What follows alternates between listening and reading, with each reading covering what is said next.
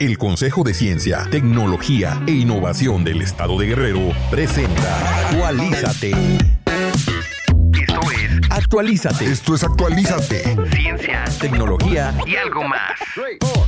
Hola amigas y amigos, damas, caballeros, bienvenidos a esto que es Actualízate. Mi nombre es Agus García y como cada episodio es para mí un gusto, a nombre del Consejo de Ciencia, Tecnología e Innovación del Estado de Guerrero, pues notificarles de que el momento de su actualización ha llegado, así que alisten su sistema y conéctense para recibir su update de información un episodio más en este mes de septiembre, este mes patrio, ya avanzadito el mes, eh, que se pusieron bien buenas las fiestas, así que espero que lo hayan disfrutado en compañía de sus seres queridos, amistades, etcétera. Entonces, eh, bien, ahorita vamos a preguntar al invitado qué tal se la pasó el 15 de septiembre, porque ya pasó el 15, entonces, eh, pero vamos a darle la bienvenida porque me estoy hablando demasiado y vamos a aprovechar. Eh, bienvenidos, recordarles que nos sigan en redes sociales eh, como arroba Cositie Guerrero y en la página oficial www.cositiec.gov.mx. Ahí pueden seguir todas las actividades y todas las noticias que están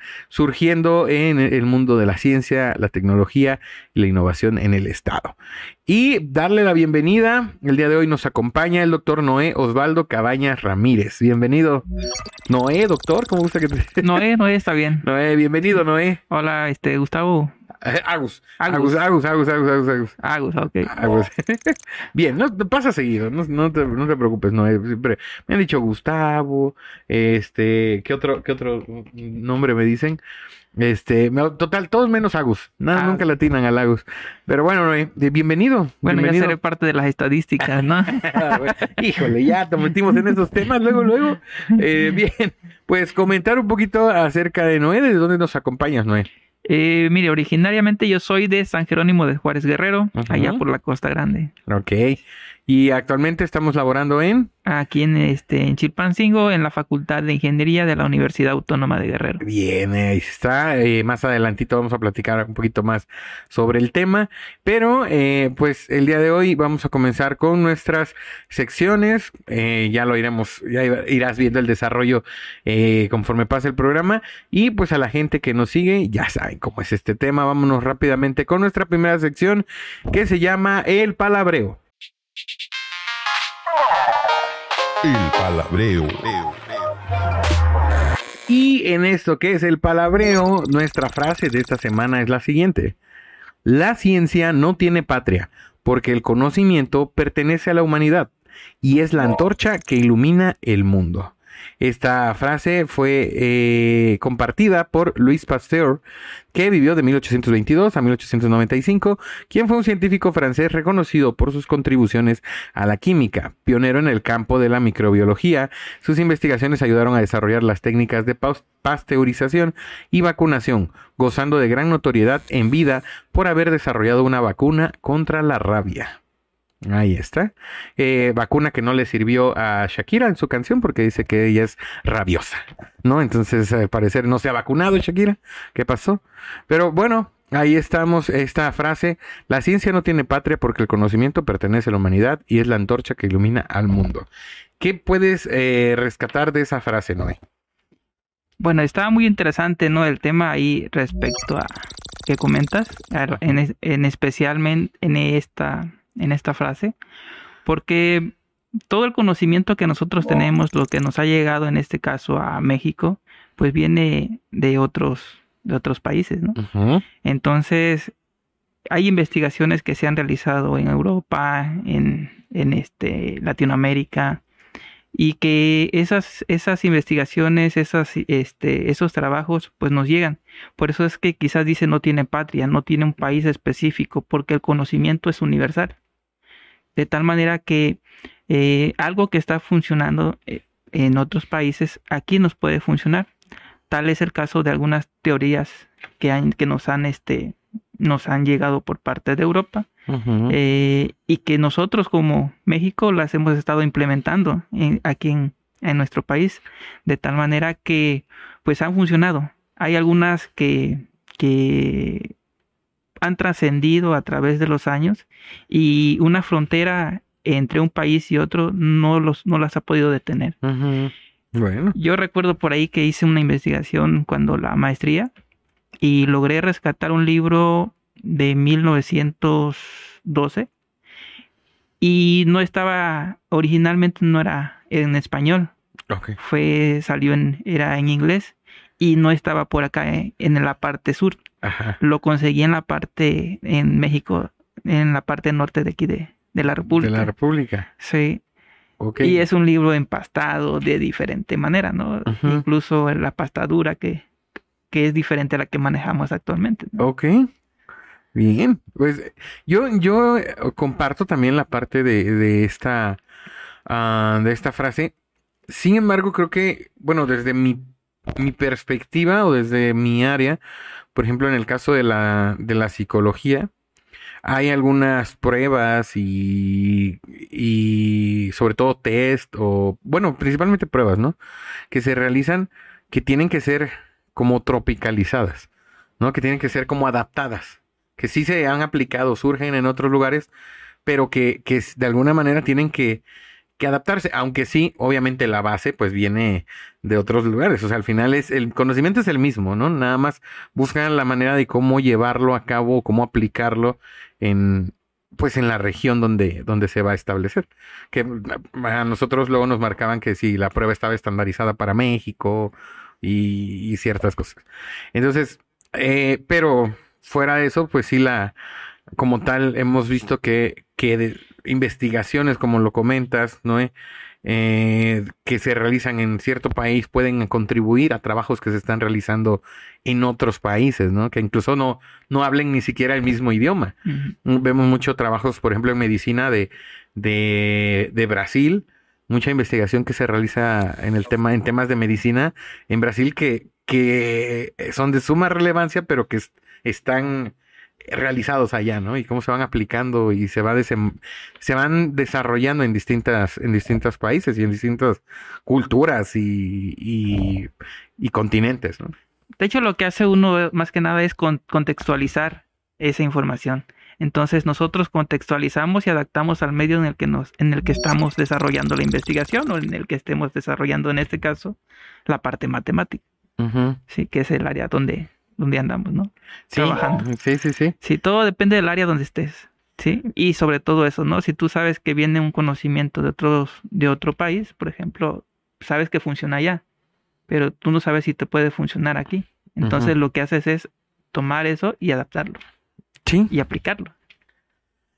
Pues sí, ahí está, amigas y amigos. ¿Ustedes qué opinión tienen acerca de, de esta frase? Para que nos lo dejen en comentarios, para que lo puedan ahí eh, comentar qué les parece, si les ha funcionado o si no. También para que eh, cómo lo han aplicado o desde su perspectiva, si ustedes también hacen investigación, cómo lo pueden aplicar o, cuál es su perspectiva sobre, sobre esta idea del conocimiento universal. ¿no? Al final. Eh, bien, pues con eso concluimos esta sección del palabreo. Vamos con nuestra siguiente sección que se llama ¿Qué qué? ¿Qué qué? Estamos en nuestra sección de qué qué y el dato de esta semana es el siguiente. Vamos a, a ver cuál es el que nos preparó producción. Y menciona aquí, si sabemos qué le sucedería al cuerpo humano sin traje en el espacio. Yo la verdad no tengo ni la más mínima idea, me imagino que nos, nos inflaríamos, nos hincharíamos hasta reventar, esa es mi imaginación. ¿Tú no hay qué piensas que nos pasaría? ¿Conoces qué pasaría o tienes una idea de lo que pasaría si? Pues tengo una idea, ¿no? A ver. Quizás coincido con la parte donde dices que nos, nos hinchamos, nos inflamos, Ajá. ¿no? Pero al haber una, al no haber oxígeno dentro, en el espacio, Ajá. pues según dicen, ¿no? Sí, sí. Te- primero te, te congelas, ¿no? Te entra hielo y ya de posteriormente pues mueres por hipotermia. Y te inflamas, te inflas. Sí, sí. Ah, bueno, pues vamos Pues a la ver. idea, ¿no? Supongo que... Está bien, está libre. Aquí a eso venimos, a conocer, a ver. Vamos a, a conocer eh, qué es lo que pasaría al cuerpo humano. Si ustedes lo saben, también vayan dejándolo en comentarios. Y si no, pues ahorita lo vamos descubriendo juntos. Menciona aquí que eh, nos van a- eh, estas son algunas de las cosas que le podrían pasar a los astronautas si no llevan su respectivo traje. O sea que si te interesa ser astronauta algún día, ponga atención. Dice que la NASA dice que las personas enviadas al espacio sin un traje espacial perderían el conocimiento en 15 segundos y sufrirían un daño cerebral irreparable en tan solo 4 minutos. Ok. O sea, bueno, sin traje totalmente, ¿no? Eh, las temperaturas en el espacio pueden bajar a menos 100 grados centígrados. O menos 100 grados Celsius. O subir hasta 120 grados centígrados. Lo cual varía extensamente en comparación a la temperatura habitual de la Tierra. La temperatura global para el año 2022 fue de 0.86 grados centígrados, según el programa de la Administración Nacional Oceánica y Atmosférica de la NASA. Entonces, temperaturas muy, muy distantes, ¿no? Sí. El polvo espacial puede parecer indefenso, pero viajando a gran velocidad puede moverse más rápido que una bala y poner en riesgo la vida de una persona que esté allí afuera. O sea que te podría también atravesar el polvo, el polvo espacial, ¿no? En el caso del Sol, ver su resplandor directo podría ocasionar daños en el ojo humano y los altos niveles de radiación exponen al cuerpo desprotegido a contraer cáncer y enfermedades por radiación. Wow. Pues sí, obviamente ya no tendríamos la protección de la atmósfera, ¿no? Que, No. que en gran parte nos ayuda a poder soportar esta, pues la radiación solar. Sí. De hecho, de ahí viene lo de la, lo de los lentes, ¿no? De sol. Ajá. Las Pero gafas, las según gafas comentaban solares. que cuando fueron los primeros astronautas, pues llevaban su careta Ujú. y de ahí vienen, lo trajeron esa idea según a la, aquí a la. Tierra y aparecen los lentes, ¿no? De sol. Ok, bueno, puede ser. Eh, Pero es una buena idea y sería un buen comercial también. Bien, por estas razones, los astronautas necesitan de un traje espacial que los proteja del extremo calor y frío del universo, además de contener oxígeno y un vertedero de agua para beber. Sus visores, eh, revestidos en oro, argumenta la NASA, protegen la vista humana del contacto directo contra la luz solar y la radiación emitida por la estrella en forma de ondas. Es una pequeña nave espacial individual que funciona de escudo ante la hostilidad de trabajar en el inmenso espacio exterior. Wow. ¿Cuántas películas no hemos visto, no? Donde, donde se les daña, se les daña el traje espacial y hacen toda una odisea y, y a ver, a- recientemente vi la película de Pasajeros. No sé si ya la has visto, ¿no? Sí, sí, muy buena. Buenísima, ¿no? Sí. Y toca, ¿no? Este tema de cómo, de cómo, este, tratando de, de salvar a la nave. Obviamente ciencia ficción, pero cómo, cómo recibe, ¿no? Todo esta, este calor el traje y que hasta dañarlo y, y por poco, por poquito se nos, se nos funa, se nos va el, el, protagonista y, y es salvado dramáticamente. no, pues vaya. Eh, creo que es una novela, ¿no? Me Eh, parece que la, la, la novela era Creo una que sí novela es que la una volvieron. adaptación de una novela de. Bueno, típico de las novelas. Si no hay drama, no funciona. Pero bueno, eh, ¿cómo ves este tema espacial, este Noé? ¿Te atrae a ti el tema del, del espacio, todos esos- estos temas de los viajes, del, del fuera de- del planeta y todo eso? Pues sí, sí, es muy interesante, ¿no? Sobre todo conocer algo que, que para nosotros es incierto, ¿no? Sobre todo los que pues no tenemos la oportunidad de, de poder siquiera asomar las narices fuera de la Tierra, ¿no? Eh, ya ves que ahorita pues están haciendo sus viajes espaciales, ya Claro. iban a ir los primeros, los primeros Turistas. Turistas, ¿no? Sí. que iban a, a salir fuera de la, del planeta. Entonces, pues nosotros nos queda más que imaginarnos cómo puede ser allá afuera. ¿no? Sí, y es es- interesante ver pues la eh, toda esa información, conocerla. Y sobre todo, pues este, que pues es un universo muy grande y que hay que investigar más, ¿no? Quizás nos falta conocer nuestra, nuestro planeta, pero también es importante conocer qué hay allá afuera. Claro, sí, es, es un universo inmenso. Yo siempre lo he dicho que, que creer que estaríamos, digo, a lo mejor me meto en temas muy controversiales, ¿no? Pero el creer que estamos solos en un universo tan grande también sería, sería pecar, ¿no? De, de, de incredulidad a lo mejor. Porque, bueno, ya ahí, ya después, después platicamos, ya terminando el, el episodio, porque es un tema muy, muy, muy interesante, pero a la vez también muy controversial, ¿no? Sí, Y sobre todo con estas noticias recientes del, de estos este, miembros de, de Estados Unidos, ¿no? De las ar- Fuerzas Armadas, de que eh, revelaron que sí, que hay Ah, naves espaciales y seres capturados, que bueno, también es lo mismo, controversial porque no sabemos, dicen, otros dicen que es para tapar otros temas, cortinas de humo, etcétera. Pero bueno, al final, eh, pues ahí está el tema para los amantes de lo espacial y, y de todo este tema que tenga que ver con el, con el universo. Pues ahí, pues si algún día, si algún día en el futuro ven este video y ya está activo el turismo espacial, tengan cuidado con sus trajes, no se, no se les vayan a dañar, revísenlo bien antes de salir de su cápsula y no les vaya a pasar ahí un, un accidente. Que se lleven su cinta masking, ¿no? Lleven su Durex, ahí ya su cintita, su cinta gaffer, por favor, varita. Esa cinta gaffer todo resuelve, ¿verdad, producción? Bien, pues ahí, eh, yo, llévense ahí su hilito para que se les desamarren, le cosen ahí, aprendan a, a surcir sus, sus trajes.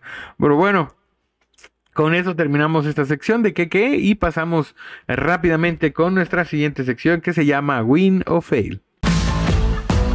Win o fail. Ya estamos en esto que es Win o Fail y el dato de esta semana, que el cual vamos a debatir si es cierto o falso, es el siguiente. Ponga atención, Noé. Vamos. Ya te, te regañé, parece que como si estuviéramos en clase. Ponga atención, Noé. Joven Noé, por favor. Suele suceder. Bien. Descubren minerales alienígenas nunca antes vistos en la Tierra. Descubren minerales alienígenas nunca antes vistos en la Tierra. ¿Tú crees que esto es falso o verdadero? Es verdadero. Es verdadero. Sí. Descubrieron minerales alienígenas, ¿ok? Bien, yo voy a decir que es falso. Vamos a ver quién tiene la razón, quién gana. Producción se va a encargar de decirnos si es cierto o falso este dato. Descubre minerales alienígenas nunca antes vistos en la Tierra. ¡Falso! Ahí está, es falso, Noé, te gané, ya. La racha por fin está terminando porque ya una racha perdiendo esta sección. Este, pero a ver, vamos a ver por qué es falso, ¿no? Este dato. Dice, conocido como el meteorito, el Ali, el trozo de metal, se hundió en la atmósfera de la Tierra en una fecha desconocida en el pasado.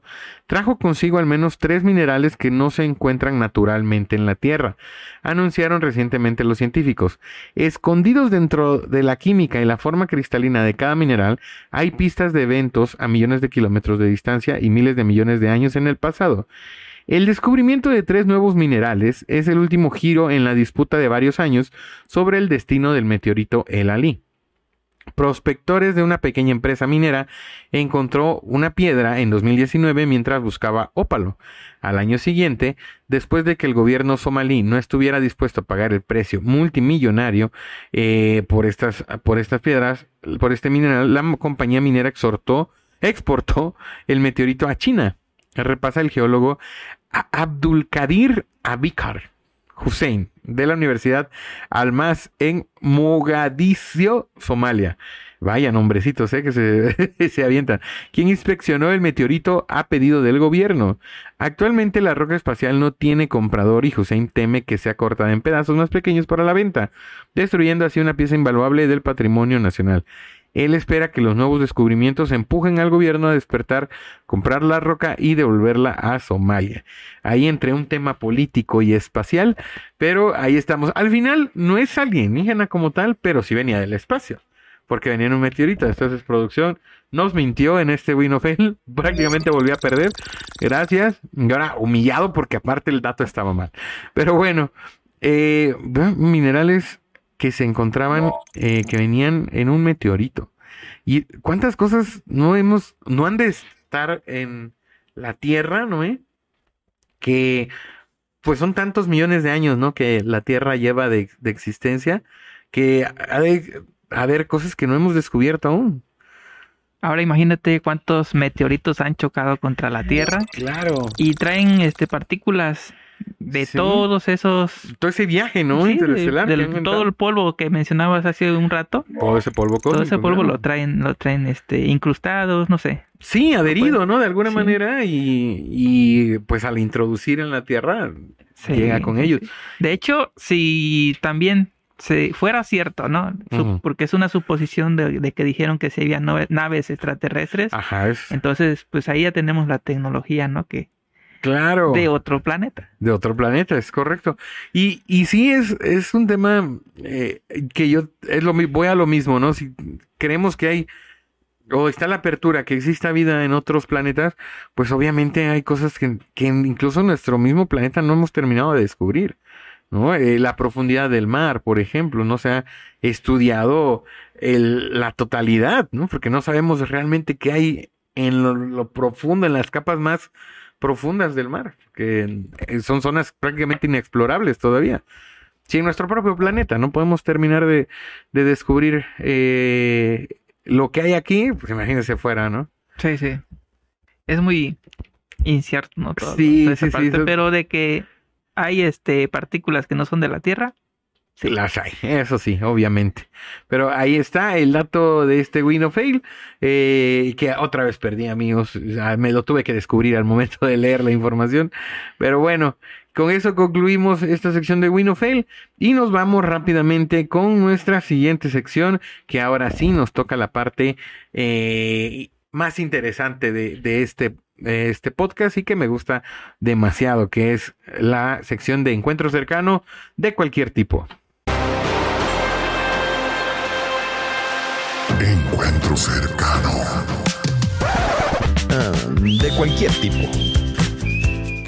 Ya estamos en esto que es encuentro cercano de cualquier tipo y recordarles, e invitarles a que sigan las redes sociales del Consejo arroba Cositie Guerrero en todas las redes sociales, así nos pueden encontrar para que sigan de cerca todas las actividades que se están realizando, convocatorias, eventos, etcétera, etcétera.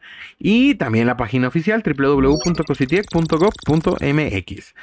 En esta sección de encuentro cercano de cualquier tipo, el día de hoy nos, nos acompaña el doctor Noé Osvaldo Cabañas Ramírez, a quien ya saludamos anteriormente, pero nuevamente bienvenido. Hola, Gus. Bien, ahora sí. ahora sí.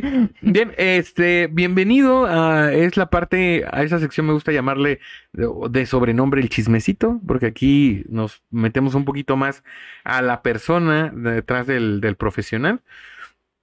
Y con eso comenzamos. Platícanos un poquito eh, de manera ya particular o desde tu propia perspectiva, ¿quién es Noé Osvaldo? ¿De dónde vienes? ¿Qué, ¿Cuáles son tus aficiones? ¿Qué te gusta hacer? La música, tus gustos. Platícanos un poquito para conocer más de ti. Bueno, este, como comentaba hace un momento, yo soy originario de San Jerónimo de Juárez Guerrero, allá en la Costa Grande. Para los que no lo conocen, es el, dicen, el corazón de la Costa Grande. Eso. Entonces, sí, pues ahí, este, ahí llevé mi vida de joven hasta bachillerato. Y posteriormente, pues, regreso y a dar clases a la preparatoria. Mis inicios como profesor son ahí en preparatoria, en la prepa 23 Ujú. y perteneciente a la, a la UAGRO. Entonces emigro este, y me convierto en, eh, hago una maestría, después el doctorado y pues este, mis aficiones son, eh, me gusta leer, me gusta el deporte de, sobre todo el baloncesto, por ahí practicado a veces. Ah, A veces, porque ya a veces este, también Los no, tiempos. los tiempos no nos dan. Pero sí, este, a a veces hago caminata cuando sí no, no, no puedo practicar deporte.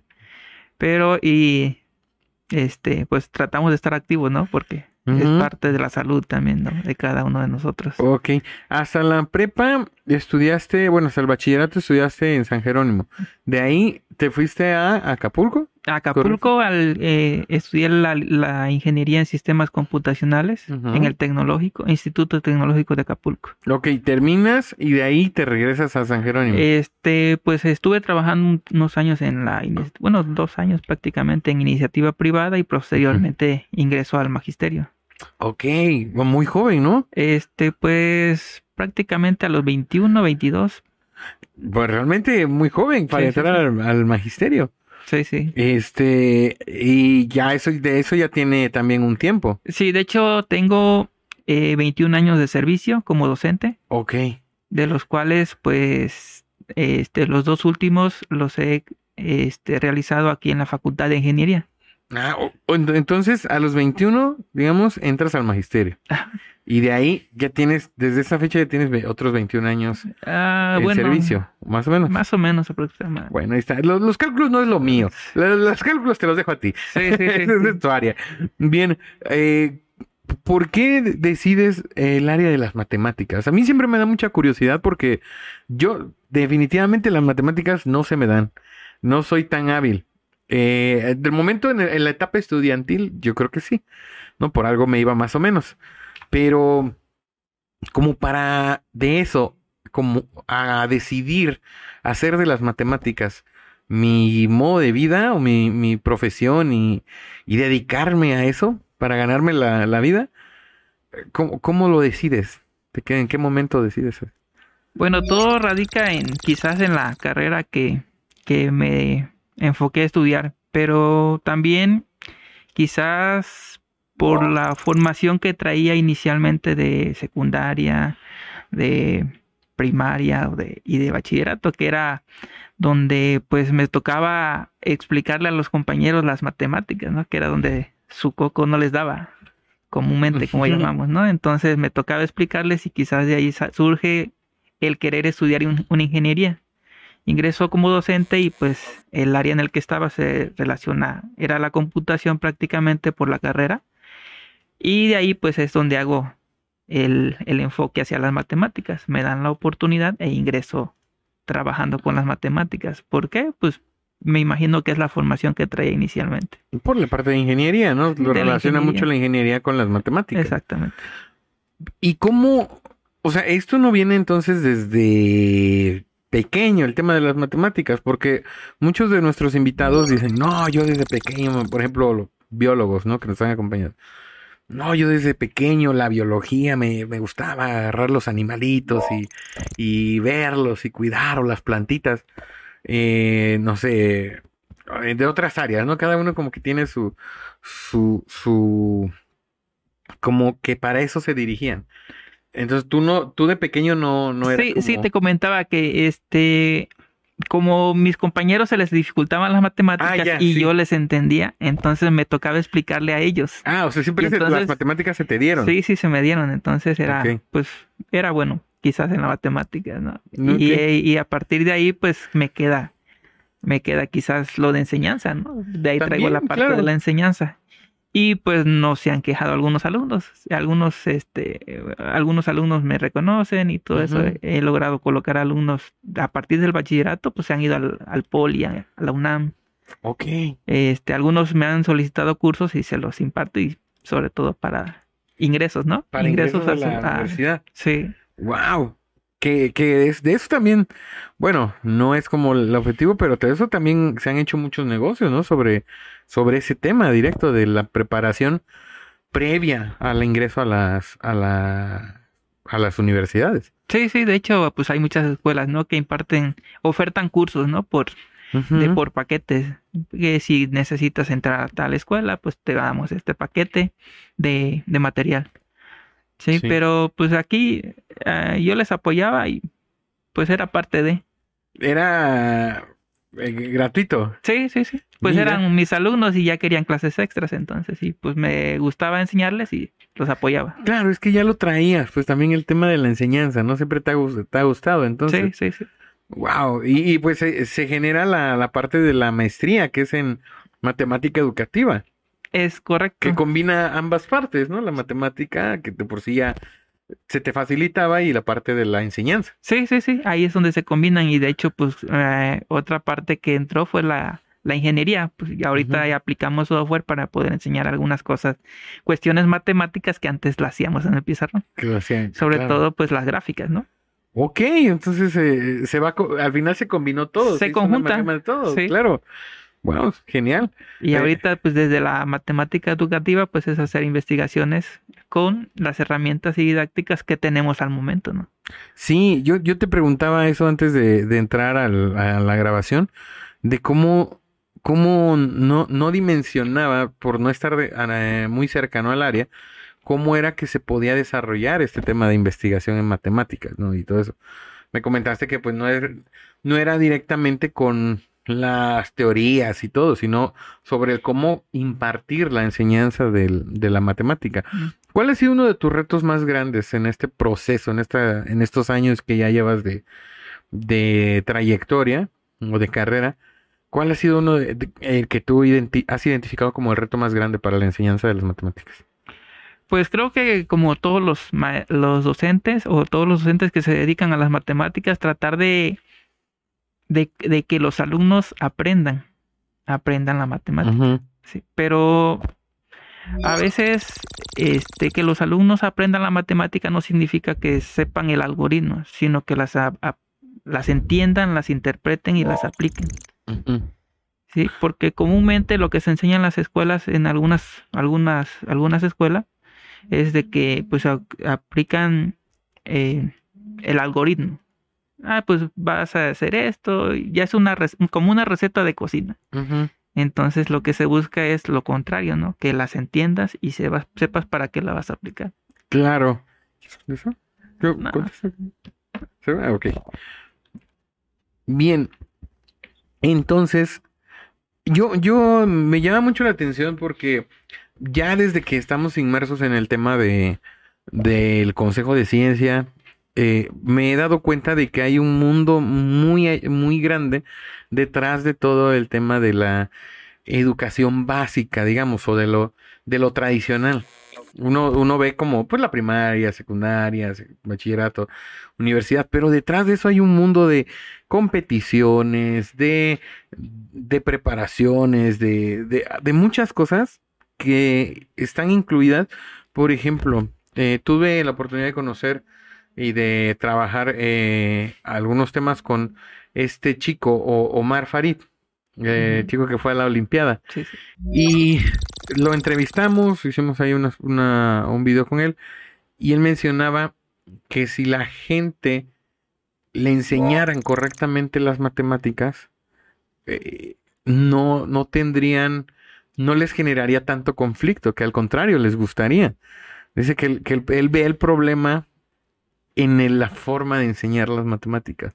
Y digo, quizás sí, ¿no? También muchas veces pues venimos la mayoría de un sistema tradicional de enseñanza que se ha mantenido, se ha mantenido, y que de repente pues no todos tienen esta vocación para enseñar. ¿sabes? Tú, tú mencionas, a mí se me facilitaba enseñarlo. Yo recuerdo en el bachillerato una anécdota de cómo eh, para una materia de cálculo, eh, que no, no lo hagan, lo que voy a mencionar amigos, no lo hagan, pero este, los compañeros no le entendían nada al profesor, no le habían entendido nada. Y habíamos como cuatro nada más que como que entendíamos bien cómo, cómo hacerlo. Y pues dijimos, bueno, nosotros que le entendemos, les vamos a ayudar, pero aún así no lo, no lo lograban captar y dijimos, bueno, pues les vamos a ayudar y entre nosotros resolvimos el examen y ya lo compartimos. Que ah, mi, ex- mi experiencia de eso fue negativa porque al momento de, de yo querer hacer el examen, ya el mío, ya no me dio tiempo. Entonces lo hice rápido, lo entregué y, y el profesor no me lo, no me lo hizo válido por, por ahí, unas, unas anomalías, una excusa muy rara, pero saqué cero en ese examen, ¿no? Por ayudar a mis amigos. Mis amigos pasaron con ocho, nueve, y yo cero en el examen. Siendo que uno de los que habían contestado prácticamente el examen completo, y que estaba bien. Porque después lo, lo, lo cotejé, ¿no? Pero sí hay, hay personas a las que se les da más este tema y, y de repente el saber cómo enseñarlo es también muy importante, ¿no? Cómo lo compartes, porque de ahí puede generar que te llame la atención, que, que lo aprendas realmente, no que solo lo saques por el, por el momento y que realmente te lleves ese aprendizaje. Tú, eh, ¿cuál- tú dices que el, el mayor reto que te has enfrentado es el que los alumnos lo aprendan realmente. Sí, sí. Es que, es que muchas veces, bueno, la matemática está descon- eh, descontextualizada. Ok. Quizás un número abstracto que se enseñe en primaria, en secundaria, y si no le das la razón de, de dónde, de dónde sale ese número, es ahí el problema. Quizás igual lo que te comentaba Omar, el problema está en la, en la enseñanza. Y pues nosotros prácticamente es lo que, ese- sobre eso es lo que queremos trabajar, ¿no? Tratar de que las propuestas que hagamos, las estrategias que, es- que diseñemos, pues sean aplicables y que los alumnos la entiendan y la, la interpreten, pero más allá de, de que la puedan interpretar es ver en dónde la pueden aplicar. Porque si tú le dices a un alumno, pues son, es un número, es una, es una, cuando hablas, ¿qué significa? Pues para él no tiene significado. Pero Claro. si tú le, le dices, ah, pero eso es, este, si tú hablas, generas frecuencias. Y si tienes la, el instrumento con el cual le puedas mostrar esa frecuencia, pues él ya lo está entendiendo, ya lo está asimilando. Entonces, igual si tú le pones un ejemplo de que vas al mercado, pero pues que el alumno vaya al mercado. Y si, y si va, pues ahí vas a ver el cambio, ¿no? El, el niño, el, el estudiante. Sí, entonces, este, es más que nada es eso, ¿no? Tratar de que, de que los alumnos vean en qué lo pueden aplicar. Y eso es creo que lo que ha estado fal- haciendo falta dentro de las instituciones. Por eso es que dicen que lo- los ejercicios o libros que, eh, los ejercicios que vienen en los libros, pues vienen pensados para otra, otra parte de la República, ¿no? No, no los que estamos por acá. Por acá nosotros tenemos otro tipo de problemas muy diferentes a los de la parte norte, por ejemplo. Claro.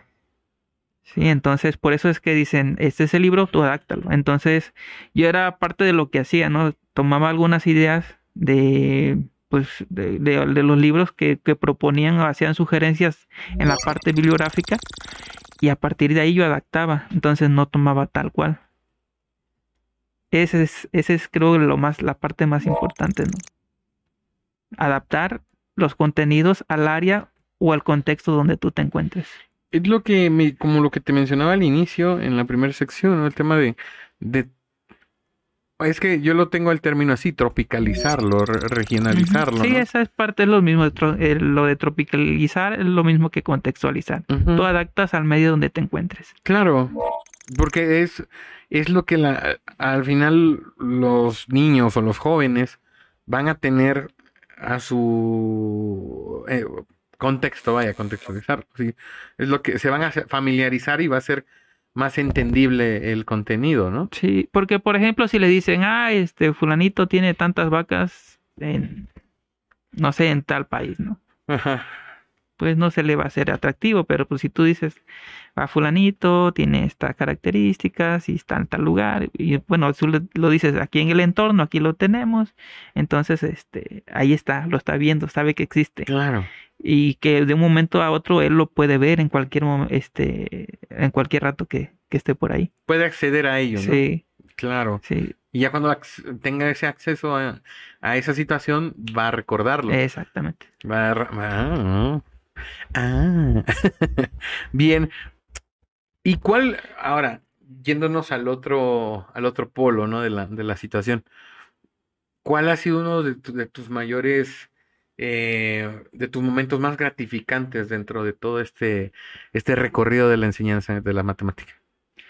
Pues gratificante para mí sería pues que todos mis alumnos comprendieran las matemáticas, ¿no? Pero igual yo entiendo que no a todos se les da. Y pero pues hay unos que, que por lo menos sí este sé que le, le ponen interés y han, han estado en buenos buenos espacios, ¿no? Creo que esa es, esa es la parte dentro de la parte de la educación, ¿no?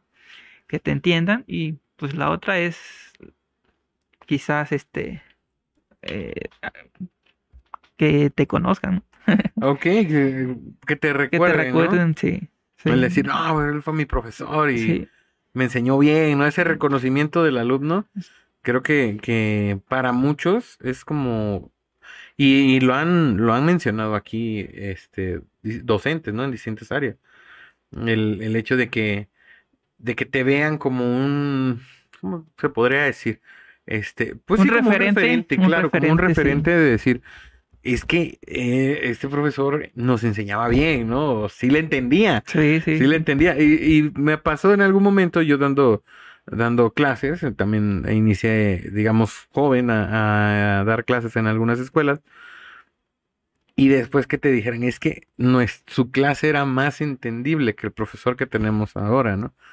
Y dices, bueno, por algo, a lo mejor la dinámica, el cómo impartías la clase, cómo, cómo, cómo preparabas el material para llevarlo, eh, eh, tenía mucho, mucho que ver. Yo también tenía esa idea de, c- necesito hablarles a los jóvenes en el mismo lenguaje o tratar buscar acercarme más al lenguaje que ellos hablan, eh, refiriéndome a contextos, situaciones, al momento que están viviendo, ¿no? Lo que, lo, con lo que ellos están en contacto. Y dejarlos también que ellos aportaran a la clase. Creo que esa también es la parte importante, ¿no? Hacerla interactiva. Que tan, que no solo pues yo como docente esté explicando las cosas, sino que ellos también empiecen a aportar sus ideas y empezar a generar la dinámica en el aula. Claro, que tenga una parte Sí, activa. Sí, la discusión, no sé, este, los, las ideas y no desechar todo. Ellos mismos, a final de cuentas, dese- desechan sus propias ideas erróneas. Sí, entonces esa es quizá también lo que me ha, me ha funcionado dentro de ahorita en la Facultad de Ingeniería. Y alumnos que alumnos que, que he visto y que me, me, me los he encontrado me dicen, no, pues profe, pues sí nos, sí le entendemos. Y esa es la parte que, pues te quedas con esa satisfacción por lo menos. Claro. Y ya te lo encuentras, dijeras tú en la calle y por lo menos el saludo no te lo niega. Eso, no, no te ven como veía mi profesor de cálculo, ¿verdad? Ah, que sí. te mando saludos donde quiera que esté, profesor. Buena vida. De hecho, me Sí. pasó, ¿no? En esa anécdota complementando, este, nos fuimos a, a, bueno, saqué cero, ya no pude recuperar. Y en todo el semestre ya no me pude recuperar, ¿no? Mis compañeros, la mayoría sí lograron sacarlo, algunos no, y la mayoría nos fuimos a recursamiento de esa materia. Incluso de los mismos que según le entendíamos. Y nos fuimos al recurso y en el recurso nos tocó otro profesor que le daba al área de, de matemáticas, de construcción, estudiando aquí en Cebetis. De hecho, ya no quería decir nombres de la escuela porque se van a imaginarse qué profesores eran. Y ese profesor, en un mes y cacho que dura el recursamiento o algo, semanas, nos dejó así el tema bien claro, ¿no? Lo que en un semestre no habíamos podido entender con el otro profesor.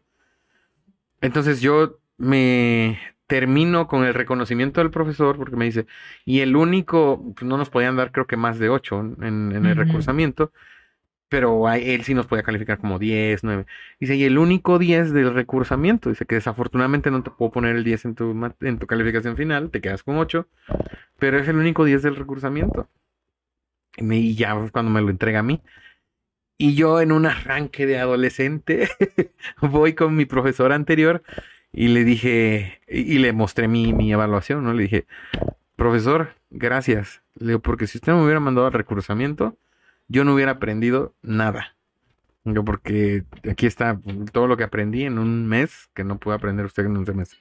Ya le hice un relajo con el profesor, me, me acusó con servicios escolares, pero pues al final eh, les expliqué el motivo, ¿no? Del por qué había sucedido todo. Y, y es eso, o sea, hay, es la forma en cómo te explican las cosas o cómo te compartan el conocimiento, creo que donde está la clave, ¿no? Sí, sí. Eso hace una diferencia, marca toda la diferencia. Entonces, eso, eso para ti sería lo más gratificante, el, Sí, sí, sí, la el verdad. reconocimiento de, tu, de tus alumnos, de tus propios alumnos. Sí, la verdad sí. De hecho, este, igual, te- al- por lo que comentas, eh, hay una anécdota, quizá no, no sea el lugar, pero bueno, luego la platicamos, ¿no? sí. A un maestro le, te comento algo, ¿no? Le, estaba, cuando era en bachillerato, Ajá. tenía unos compañeros un poco agresivos Ok. y sí llegaron a golpearlo, pues. Al profesor. Sí, sí, sí. Wow. Por lo mismo. ¿no? Porque eran, pues sí, muy Cuando gru- tú eras alumno. Cuando era alumno, sí.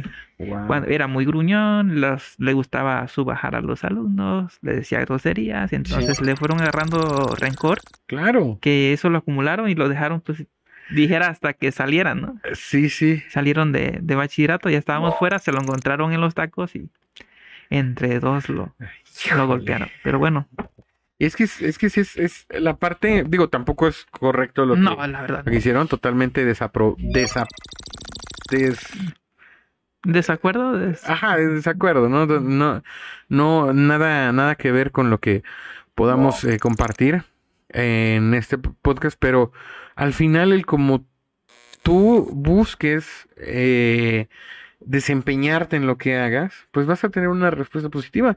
Tú lo mencionas, ¿no? O sea, eh, tú recibes al, al contrario este reconocimiento y esta eh, aceptación por parte de los alumnos y te, al final se llevan un grato recuerdo de ti como, como un buen profesor. ¿no? Y eso, y creo que eso vale muchísimo. Sí, sí, la verdad, sí. Es hacer amigos, ¿no? Sí, claro, claro, al final todos nos encontramos en, en el, en este camino, ¿no? De la vida en algún punto. Y bien, eh, continuando con, con la sección, ¿cuál es eh, tu sueño o meta más grande profesionalmente? Bueno, este, pues hasta el momento te comentaba, pues llevo 21 años de servicio, pues concluir mis mis años de servicio que pudieran los que los que me corresponden, porque ya ves que ahorita con las nuevas reformas, Sí. este ya no es a los 30. Ahora se tiene que dar el binomio este con la edad. Entonces, hasta donde me pueda concluir y pues verme como un profesionista completo, ya dentro de la doctor dentro de la investigación, pues continuar haciendo investigaciones y que mis propuestas pues sigan Sigan este aplicándose y, y en este caso pues fortaleciendo la parte educativa en los estudiantes. Ok, wow. Eh, ¿y cómo ves a Noé en cinco años? ¿Dónde lo ves? Haciendo que siguiendo dando clases, estudiando, siguiendo formándote. o- ¿Dónde, dónde te posicionas en cinco años? Pues en cinco años quizás este pues haciendo investigación, pues dando quizá dando clases, ahora sí este ya no como maestro invitado, Ah, ok, Este. Sí, entonces, este, está, de hecho, mi idea es estar a nivel superior. Eh, y pues, siendo un profesionista, pues, de calidad.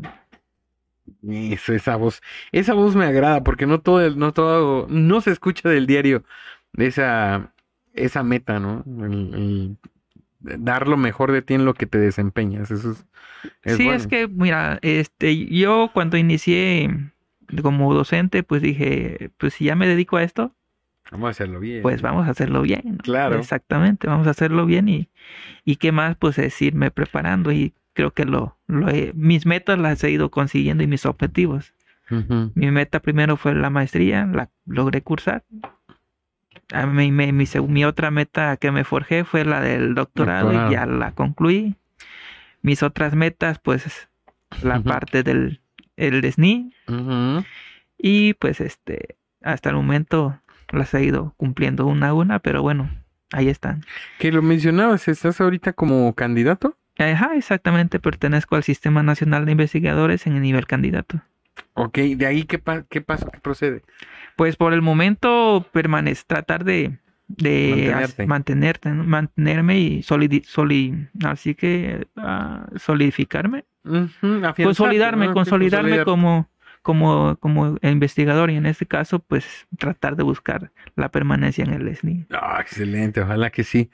Ojalá que sí. Y porque ya aún estando eh, entrando, todavía tienen que mantenerse constantes, ¿no? Es el trabajo. ¿eh? Sí, tenemos que seguir haciendo investigación, tenemos que seguir haciendo publicaciones, tenemos que seguir haciendo trabajo en el aula, estar frente a grupo, este, hacer divulga- divulgaciones de la ciencia. De hecho, pues este es un espacio el cual Claro. nos, nos, este, nos permite hacer divulgación, porque esto es cien- ciencia al final de Sí, sí, cuentas. sí, claro.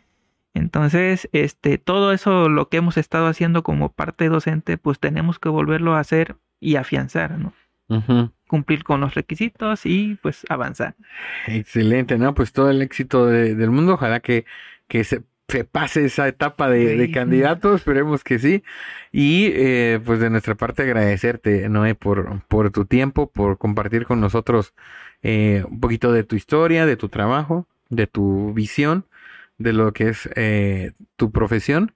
Y pues aquí las puertas abiertas para cuando gustes hacer divulgación. Mira, aquí los micrófonos están abiertos para, para ti. Muchas gracias, Agus, y pues ahí estamos también para servirte. Te decía, soy de San Jerónimo, cuando gustes es- Eh, o sea, los taquitos. echarte unos taquitos por allá en la capital del taco, En pues la ya sabes. del taco, ahí es. este tendrás un amigo en quien puedes este apoyarte. Gracias, Y te puedo decir estos tacos y estos no. Ah, sí, donde sí, me puedes recomendar Sí, donde sí, sí, donde sí no. recomiendo, y, ¿no? y sobre todo, me, me interesa un tema del tepache. Por ahí también. Ah, ok, ya. Ese también, por ahí me pasas También, el dato. también. Eso.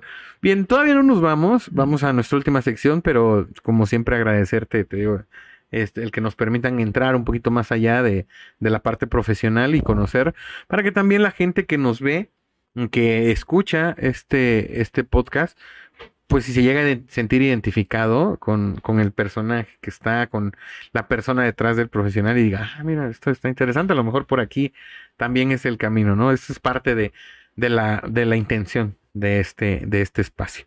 Pues esperamos lograrlo y pues mientras agradecerte, ¿no? Igualmente, igualmente Agus a ti por la por la entrevista y pues al Cositiec también por por este dar la- esta oportunidad, ¿no? Eso, ahorita nos vas a regalar un mensaje final, pero ya que terminemos ahora sí, después de esta última sección, vamos, todavía nos queda un poquito de tiempo y cerramos con nuestra última sección del episodio de hoy que se llama El Glosarillo. El glosarillo.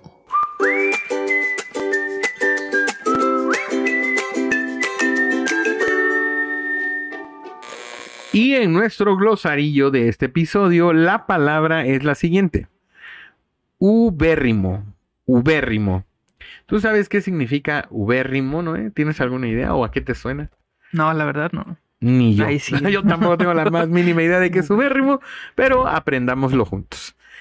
Ubérrimo es un adjetivo que se utiliza para describir algo en su punto máximo de abundancia, fecundidad o riqueza. Se utiliza para indicar que algo está en su estado más fértil o abundante, ya sea en términos de recursos naturales, conocimiento, prosperidad o cualquier otra cosa que pueda estar en estado óptimo de desarrollo. Por ejemplo, podríamos decir, el valle era ubérrimo, con tierras tan fértiles que producían cultivos abundantes año tras año, para expresar que el valle tenía un suelo muy fértil y productivo. En este contexto, ubérrimo indica una gran abundancia o riqueza en términos agrícolas. Ahí está, ubérrimo. Este programa ha sido ubérrimo en conocimiento. Soy, soy ubérrimo. Se oye, se oye raro, pero soy- hola, ¿cómo te llamas? Ubérrimo, U- Ubérrimo García. V me puede decir. Bien, Ubérrimo, ahí está. Yo siempre he dicho que esta sección nos enseña mucho. Yo ya eh, siempre doy el ejemplo de este, pero yo ya no digo que voy al, voy al baño. Yo digo, voy a miccionar. ¿Me permiten? Voy a, voy a hacer la micción. Ustedes se disculpen. Y ya, me voy. Bien. eh, pues con eso terminamos, terminamos este episodio de eh, este podcast Actualízate. Ahora sí, Noé, nuevamente muchísimas gracias por acompañarnos el día de hoy. Gracias y pendiente la invitación a los taquitos. Ok, Agus, pues ya sabes, estamos ahí este para servirte. Igual Gracias. este en la Facultad de Ingeniería, pues si gustas por ahí nos encontramos, platicamos y este pues es- eso es parte del, del trabajo que hacemos, ¿no? Ya como parte afectiva, pues nos podríamos ver en San Jerónimo, ya sabes, eh, hacerte la invitación, la invitación queda abierta cuando gustes Gracias. y pues ahí estamos, ¿no? Para servirte. Muchísimas igual. gracias. Sí, tenlo por seguro que allá nos vamos a ver. Eso sí, yo nunca me rajo unos buenos taquitos y menos de San Jerónimo. Eh, y obviamente también en el trabajo colaborativo con la, con la Facultad de Ingeniería, que constantemente hemos estado ahí en, en colaboración, anteriormente en el Congreso, que ya lo mencionamos, y eh, ya lo platicamos anteriormente, y pues en el futuro que me imagino vienen muchas más cosas para el trabajo de la, de la facultad. Y pues que obviamente ahí es- est- estás incluido, ¿no? En este, en este proceso. Sí, sí es, ahí estamos, ¿no? Laborando en la facultad y pues, este, pues tenemos alumnos de todo el estado y este, pues, eh, agradecerte a, a ti la invitación, parte de la entrevista y pues al COSITIEC, ¿no? Como te decía, agradecerle el espacio que nos hayan dado para poder, este, pues ahora hacer, hacer divulgación de la ciencia. así de eso se trata y ese es el, el objetivo que buscamos con este, con este espacio. ¿Y algún mensaje final que le quieras dedicar a- al público, a la gente, que no- a la audiencia que nos ve? ¿Alguna reflexión que les quieras decir, algo que quieras compartirles? Pues este, pues agradecerle que hayan ahora sí que podido ver esta parte de la entrevista y conocer un poquito más de lo que es este Noé, Noé Cabañas, ¿no? Eso. Y échenle ganas a las matemáticas, no las dejen. son buenas. Yo siempre he dicho que las matemáticas no son difíciles, simplemente falta, hacer- falta más que nada hacerlas entender, poder entenderlas. Ok, Eh, ahora sí que no hay que, no hay que tratar, eh, hay que entenderlas. Aquí es al revés, hay que entenderlas y para, para amarlas, ¿no? Eh, las matemáticas. Es excelente, Noé. Muchas gracias por, eh, por acompañarnos en este episodio. Vamos a despedirnos ahora sí. Gracias a toda la gente que nos siguió en este episodio, a los que estuvieron ahí comentando, los que compartieron. Muchísimas gracias porque no solamente nos ayudan a nosotros, sino a los invitados que están con nosotros para que más gente conozca su trabajo y lo que están realizando, eh, pues, eh, en sus áreas, en sus respectivas áreas. Y pues con eso nos despedimos. Yo soy Agus García y hemos llegado al final de esta emisión. La actualización ha finalizado. Les invitamos a seguir las redes sociales del COSITIEC para que se enteren de todas las actividades que se están realizando para ustedes y también invitarlos a que se conecten la próxima semana a la misma hora para recibir su update de información. A nombre del Consejo de Ciencia, Tecnología e Innovación del Estado de Guerrero, les decimos hasta la próxima. Bye. Hasta luego. El Consejo de Ciencia, Tecnología e Innovación del Estado de Guerrero presenta Actualízate. Esto es Actualízate. Esto es Actualízate. ciencia Tecnología. y algo más. Actualízate.